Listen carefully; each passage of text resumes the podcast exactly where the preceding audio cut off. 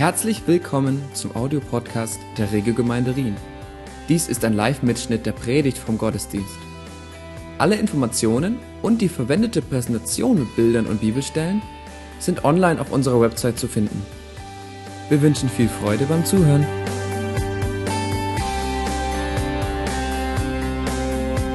Ja, ich möchte euch auch nochmal herzlich äh, begrüßen. Willkommen und will grüßen ist die gute Kombination. Willkommen heißen. Schön, dass ihr da seid. Viele Gäste, die gekommen sind, alle Jahre wieder. Ich freue mich einfach auf diesen Gottesdienst, auf dieses Thema Immanuel.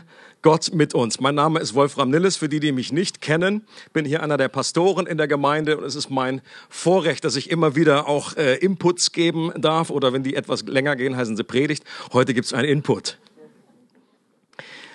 Vor einiger Zeit bin ich auf zwei Diagramme gestoßen, die zeigen, dass es in unserer Gesellschaft zu einer drastischen Veränderung gekommen ist. Und äh, ihr könnt das hier in dem nächsten Slide sehen. Das ist also so äh, ein Früher und ein Heute. Das geht um die Fragen, die großen Fragen des Lebens, so die Sinnfrage. Äh, noch vor einer Generation war das ungefähr diese Verteilung, die ihr da oben links seht. Das ist das eine ist, was ist der Sinn des Lebens? Dann, was ist Wahrheit? Dann äh, gibt es ein Leben nach dem Tod. Und der vierte äh, ist, gibt es einen Gott? Heute dagegen ist das alles geschrumpft, reduziert auf eine einzige Sinnfrage, die Menschen wirklich beschäftigt. Wollt ihr wissen, welches ist? Sie kommt hier. Gibt es hier WLAN? Das ist so die Frage, die man wirkt, die einen wirklich umtreibt. Glaube, ganz nach dem Motto, glaube keiner Statistik, die du nicht selbst gefälscht hast. Das habe ich auf Facebook gefunden und es ist nicht absolut äh, äh, wissenschaftlich tiefgründig. Ich bin persönlich davon überzeugt, dass uns auch heute noch andere Fragen bewegen und dass möglicherweise auch hinter der WLAN-Frage, wenn man sie denn etwas anders versteht, eine ganz entscheidende Frage steckt. Weihnachten ist so ein Anlass, der uns mit einer Frage konfrontiert, die meiner Überzeugung nach die wichtigste Frage ist, der ein Mensch sich jemals stellen kann, die er jemals nachgehen, auf den Grund gehen kann. Und die Frage ist, nicht WLAN, sondern wer war das Baby, das vor 2000 Jahren in der Krippe lag? Wer war das? Ich glaube, das ist die wichtigste Frage, die man als Mensch klären kann. Und die vier Evangelien in der Bibel, die wurden damals geschrieben, um genau diese Frage zu beantworten. Und einer von ihnen, Matthäus, der alte Zöllner, der schreibt folgendermaßen. In Kapitel 1 sagt er, während er, und gemeint ist hier Josef, sich noch mit diesen Gedanken trug, erschien ihm im Traum ein Engel des Herrn und sagte zu ihm, Josef, Sohn Davids, zögere nicht, Maria als deine Frau zu dir zu nehmen. Denn das Kind, das sie erwartet, ist vom Heiligen Geist. Sie wird einen Sohn zur Welt bringen, dem sollst du den Namen Jesus geben. Denn er wird sein Volk von aller Schuld befreien. Das alles ist geschehen, weil sich erfüllen sollte, was der Herr durch den Propheten vorausgesagt hatte. Seht, die Jungfrau wird schwanger werden und einen Sohn zur Welt bringen und man wird ihm den Namen Immanuel geben.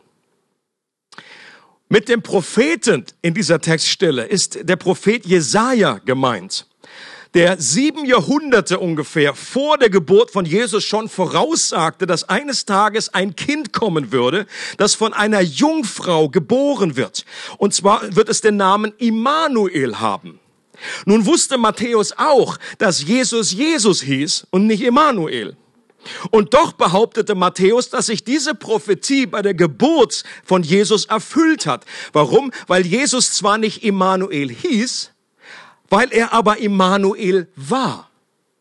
Und zwar Immanuel bedeutet Gott mit uns, wie wir schon öfter gehört haben, auch heute. Und der ehemalige Zöllner Matthäus war nun davon überzeugt, dass dieser Titel das Leben von Jesus perfekt beschreibt, perfekt auf den Punkt bringt. Gott mit uns. Diese drei Worte, die will ich für uns etwas entpacken. Das erste, Gott mit uns. Da ist der Unterstrich bei Gott. Wenn Matthäus den Namen Immanuel auf Jesus bezieht, dann deshalb, weil er davon überzeugt ist, dass Jesus kein gewöhnlicher Mensch, sondern Gott selbst ist. Und das ist deshalb so erstaunlich, weil Matthäus und alle anderen Jünger ja Juden waren. Und in den in anderen Religionen, zum Beispiel der Griechen oder der Römer damals, da war das vielleicht noch denkbar, dass ein Gott auf die Welt kommt. Also wir haben zum Beispiel eine Apostelgeschichte, da heilt Paulus und Barnabas, die heilen einen Mann und da kommen andere auf sie zu und sagen, boah, super, die Götter sind Menschen geworden. Dann dachten sie, das wäre Zeus oder Hermes, die da irgendwie runtergekommen sind. Also in ihrer Vorstellung war das noch irgendwie möglich. Aber für den Juden in einem jüdischen Weltsicht war das die Quadratur des Kreises. Der eine Gott, der Schöpfer des Himmels und der Erde soll Teil seiner eigenen Schöpfung werden und als Mensch auf der Erde leben. Das passt nicht in eine jüdische Glaubensvorstellung. Und das, das war für die am allerwenigsten glaubhaft. Und doch haben die ersten Christen, die ja fast alle Juden waren, genau das geglaubt und Jesus als den einen wahren Gott des Alten Testamentes angebetet. Und sie waren sich dieser Überzeugung so sicher, dass sie sogar dafür ihr Leben gelassen hat. Und man muss sich die Frage stellen, was ist passiert? Wie konnte es zu so einer extremen Verwandlung kommen? Wie konnte dieser Glaube aufrechterhalten werden? Das frage ich mich immer. Wenn man nämlich mit der Person, die man für Gott hält, wenn man mit der dreieinhalb Jahre intensiv zusammenlebt und Tag und Nacht Zeit verbringt. Okay? Und danach behaupteten sie immer noch, dass er Gott war. Und das bedeutet ja, dass er fehlerfrei ist, dass er perfekt war und so weiter. Mit mir musst du nicht so lange Zeit verbringen. Da reichen schon fünf Minuten und du wirst feststellen, du, du, du hast keine Illusion mehr darüber, ob ich Gott in menschlicher Gestalt bin. Das geht ganz schnell. Ganz schnell kommst du zu diesem Punkt. Deshalb habe ich persönlich auch damit aufgehört, das von mir zu behaupten.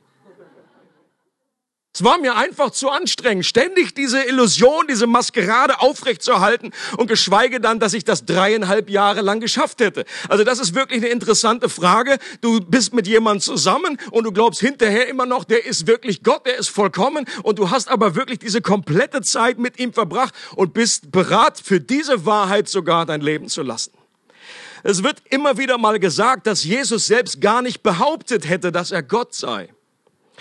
Es stimmt zwar, dass Jesus keine Visitenkarten verteilt hat mit der Aufschrift Jesus von Nazareth, Schreiner und Schöpfer. Das war nicht so sein, äh, seine äh, Vorgehensweise. Und trotzdem hat Jesus ständig betont, dass er von einem himmlischen Ort gekommen ist, dass er schon existierte, bevor Abraham lebte, dass er die Wahrheit in Person ist, dass Menschen ihn ehren und anbeten sollen, so wie sie den Vater ehren und anbeten dass sie an ihn glauben und ihm gehorchen sollen, so wie sie dem Vater glauben und an ihm gehorchen, dass er die Sünden von Menschen vergeben konnte die ihm persönlich gar nichts getan hatten, dass er eines Tages die ganze Welt richten würde, dass ihm alle Gewalt im Himmel und auf der Erde gehört und dass sich das ganze Alte Testament eigentlich um ihn dreht. Das sind nur einige Beispiele von den vielen, vielen Hinweisen, die die Bibel gibt, dass Jesus direkt oder indirekt eigentlich gesagt hat, dass er nicht kann, dass er kein normaler Mensch ist. Und gerade diese Sündenvergebung, es gibt eine Szene, wo ein, Gehe äh, wo ein Mann gebracht wird, wird von vielen getragen. Vielleicht kennt ihr die Szene. Und dann äh, kommen die nicht durch zu Jesus und dann äh, machen sie oben das Dach auf dann lassen sie den direkt runter vor Jesus. Und Jesus sagt zu ihm, deine Sünden sind dir vergeben. Und alle so, ist das denn möglich? Und die haben das richtig erkannt. Das war eigentlich eine Gotteslästerung, weil nur Gott das wirklich aussprechen konnte. Wenn wir als Menschen uns gegenseitig, hier, wenn Christoph hier äh, Tochter irgendwie ans Knie latscht, ja, ich jetzt nicht vormachen, dann kannst du deinem Papa vergeben. Macht Sinn, okay? Weil er hat dich getreten. Wenn der Papa dich tritt und ich sage dann, du, ich vergebe dem Papa, dann sagst du zu Recht, sag mal, geht's noch? Er hat mich getreten, dann kannst du doch nicht ihm vergeben. Und genau das ist der Punkt. Jesus hat diesen Mann persönlich noch nie getroffen. Der hatte Jesus persönlich noch nichts getan. Aber dass jetzt Jesus sagt, deine, deine Sünden sind dir vergeben und danach heilt er ihn auch noch, um klarzumachen, das kann ich wirklich, ich habe wirklich diese Vollmacht. Das macht nur Sinn, wenn Jesus die eine Person ist, gegen die wir als Menschen grundsätzlich uns versündigen, dessen Gebote wir übertreten. Und das macht nur Sinn, wenn Jesus wirklich Gott ist. Und so gibt es hier in eine Fülle von Hinweisen, die nur einen Schluss zulassen. Sie behaupten genau das, äh, was Matthäus hier auch behauptet, nämlich, dass Jesus Gott ist, der mit uns ist. Und deswegen erwähnt Matthäus auch, dass er durch den Heiligen Geist gezeugt wurde. Aber Jesus ist nicht nur Gott mit uns, er ist auch Gott mit uns. Es liegt die Betonung auf dem uns. Und das uns bedeutet, dass er einer von uns wurde, dass Jesus nicht nur ganz Gott war, sondern auch ganz Mensch wurde. Jesus kam durch eine gewöhnliche Frau als normales Baby zur Welt. Das war kein Wunderbaby. Also Hollywood hätte da bestimmt irgendwie so ein Baby draus gemacht, ist gerade frisch geboren und dann zwinkert's irgendwie Maria so an so, hey, Immanuel irgendwie, als wäre es irgendwie, als könnte es gleich sprechen oder so, wenn Gott da auf die Welt kommt. Nein, es hat ganz normal geschrien, war ganz normal wurde es gewickelt. Es war ein normales Babe. Es musste laufen lernen, es musste sprechen lernen, es ging zur Schule, er hat gearbeitet, also nicht das Baby, also später, als er größer war. Er wurde müde, heißt es in den Evangelien. Jesus hat gegessen wie alle anderen Menschen. Und wozu war das gut? Warum ist Gott Mensch geworden? Oder wie man in Norddeutschland sagt, what's the point? Der Punkt ist, dass sich Jesus wirklich mit unserem Leben identifizieren kann, dass er wirklich mit uns fühlen kann, nicht nur weil er Gott ist und uns erschaffen hat, sondern weil er es selbst am eigenen Leib erfahren hat. Er weiß, wie es ist, einsam zu sein. Er weiß, wie es ist, verraten zu werden. Er weiß, wie, es, wie sich Schmerzen anfühlen. Er weiß, wie es ist, versucht zu werden. Er weiß, wie es ist, zu beten und keine Antwort zu erhalten. Er weiß, was es heißt, dem Tod ins Auge zu schauen. Wer eine richtige Krise mal in seinem Leben durchgemacht hat, der fühlt sich von Menschen angezogen, die Ähnliches durchgemacht haben. Warum? Weil wir wissen, dass diese Person weiß, wovon ich rede. Okay? Andere Menschen können zwar versuchen, das nachzuempfinden und versuchen, dich irgendwie zu trösten, aber dieser Trost bleibt oft nur an der Oberfläche.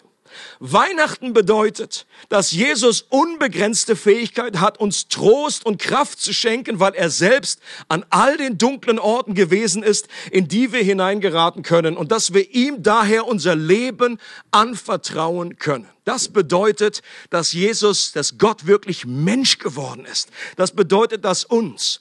Letzter Punkt ist mit. Jesus ist wahrer Gott und wahrer Mensch und er ist mit uns. Dieses kleine Wort beschreibt den wichtigsten Grund, warum Gott Mensch wurde. Weil er Beziehung mit uns sucht, weil er nah bei uns sein will, weil er mit uns sein will. Die Bibel berichtet davon, dass diese Nähe nicht ohne weiteres möglich war. Im ganzen Alten Testament ist Gott immer wieder bemüht, den Menschen nahe zu kommen, ohne ihn zu schaden. Weil Gott heilig ist und wir Menschen es eben nicht sind, deshalb hat Gott dasselbe Dilemma wie die Sonne. Wenn sie denken könnte, die Sonne, wenn sie Gefühle haben könnte, die Sonne, wenn sie uns lieben würde. Stell dir vor, du bist die Sonne und du möchtest den Menschen nahe kommen und sagst, oh, ich möchte meine, meine Wärme möchte ich über ihnen ausgießen, ich möchte ihnen einfach nahe kommen. Und jedes Mal, wenn sie zu nahe kommt, dann pff, ist der Mensch verpufft ist, ist er irgendwie, löst er sich in nichts auf. Und das ist dasselbe Problem, das Gott hatte. Deswegen gab es schon im Alten Testament ein Zelt, in das Gottes Gegenwart gekommen ist. Und dieses Zelt war wie ein Schutz über diese Herrlichkeit Gottes, sodass Menschen sich ihm nahen konnten. Und dann heißt es in Johannes, einem anderen Evangelisten, er sagt, er drückt dies, das, das, dieses Wunder von Weihnachten so aus. Er, der das Wort ist, wurde ein Mensch von Fleisch und Blut und lebte unter uns. Wir sahen seine Herrlichkeit.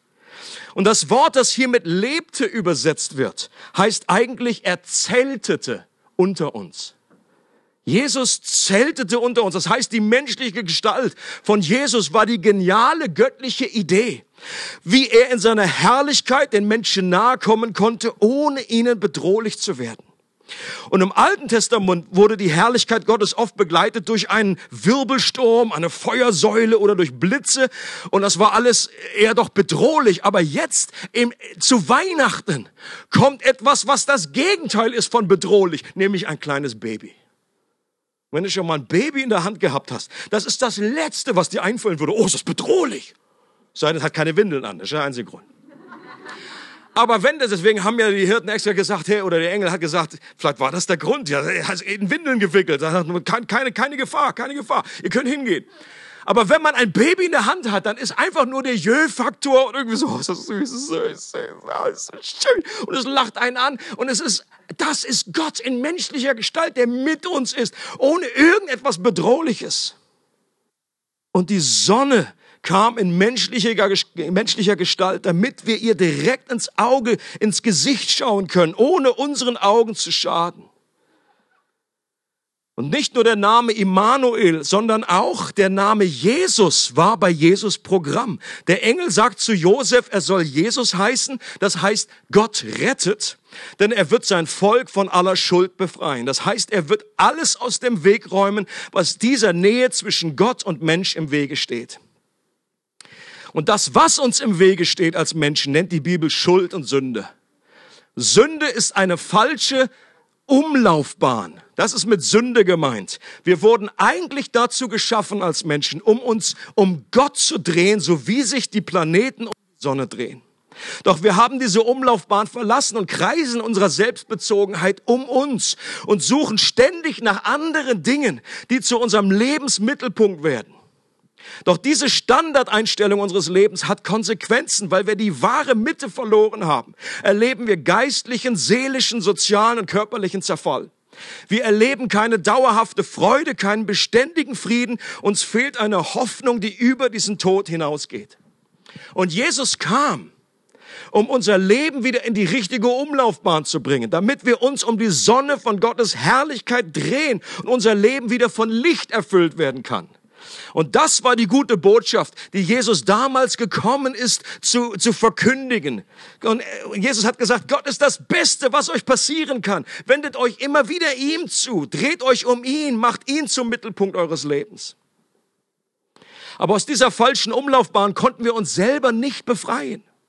Und diese Anziehungskraft, die ist, die war zu stark. Deshalb brauchten wir Hilfe von außen. Deswegen brauchten wir einen Retter. Und diese Rettung geschah, als Jesus am Kreuz starb, um uns in einem gewaltigen Kraftakt wieder auf die richtige Umlaufbahn zu bringen. Und diese Kraftanstrengung, die kostete Jesus das Leben, das er freiwillig gegeben hat für uns, weil er gesagt hat, ich liebe euch so sehr und ich möchte, dass ihr mit mir Gemeinschaft habt. Die Frage also nochmal, wer war dieses Baby, das vor 2000 Jahren in der Krippe lag? Die Antwort der Bibel lautet, er war Immanuel, Gott mit uns. Wahrer Gott und wahrer Mensch, der in Ewigkeit mit uns zusammen sein möchte. Wenn Jesus nur ein gewöhnliches Baby war, dann hat das keinerlei Auswirkungen auf uns. Doch wenn die Behauptung der Bibel stimmt, dann muss das Auswirkungen auf unser Leben haben. Menschen, die Jesus begegnet sind, haben ihn entweder gehasst oder geliebt. Sie haben ihn entweder als Spinner und Lügner abgelehnt oder ihn als Gott verehrt. Die Reaktion, die eigentlich nicht möglich ist, heute aber am häufigsten vorkommt, ist die, dass man Jesus ganz nett findet, dass man ihn irgendwie interessant und inspirierend findet, ohne ihn zum Mittelpunkt seines Lebens zu machen. Das ist interessant. Aber wenn man Jesus wirklich begegnet ist, dann wird man, bleibt diese Reaktion eigentlich nicht äh, über. C.S. Lewis drückt das folgendermaßen gut aus und sagt, das Christentum ist eine Behauptung, die, wenn sie falsch ist, keinerlei Bedeutung hat. Ist sie aber wahr, so ist sie von zwingender allgemeiner Bedeutung. Was sie dagegen absolut nicht sein kann, ist halbwegs bedeutsam. Mein persönlich bestes Weihnachtsgeschenk wäre folgendes. Wenn diese Gedanken den einen oder anderen unter uns dazu anregen, dieser zentralen Frage so lange nachzugehen, bis man sie für sich beantwortet hat. Zum Beispiel mal wieder ein Evangelium in der Bibel durchlesen oder ein gutes Buch zu dem Thema lesen, mit anderen darüber sprechen oder auch mit Gott reden. Wenn Jesus auferstanden ist, dann ist er da draußen irgendwo und hört zu. Und du erlebst vielleicht zum ersten Mal in deinem Leben eine neue Art von WLAN-Verbindung, nämlich eine Verbindung mit Gott selbst. Und dann sind wir auch wieder am Anfangspunkt, dann ist vielleicht diese komische, witzige Antwort doch nicht so falsch. Gibt es hier WLAN? Haben wir, gibt es eine Verbindung mit diesem Gott? Und wenn das alles nicht stimmt, dann hast du auch nicht viel verloren. Macht Sinn? Und alle anderen, die auch diesen Gott schon kennen, möchte ich einfach einladen, dieses Wunder, Emmanuel, dass Gott mit uns, dass er wirklich Mensch wurde, bei uns wohnte, wieder ganz neu zu feiern. Nicht nur Weihnachten, sondern immer wieder. Ich möchte noch kurz beten zum Schluss. Vater, wir möchten dir einfach von Herzen danken für deine Liebe, für deine Gegenwart, dass du real bist. Ich danke dir, dass du uns liebst dass du uns nahe kommen wolltest und dass du es geschafft hast, dass du einen Weg gefunden hast, all die Hürden zu überwinden, den Graben zu überbrücken, all das wegzuräumen, was von, uns von dir trennt. Und ich danke dir, Gott, dass du, Heiliger Geist, in jedes Herz hineinkommst, dass du auch in diesem Weihnachtsfest wirklich ganz neue Menschen ansprichst, zu dir rufst und sagst, ich bin das Beste, was dir passieren kann. Dreht ein Leben um mich, mach mich zum Mittelpunkt deines Lebens. Amen.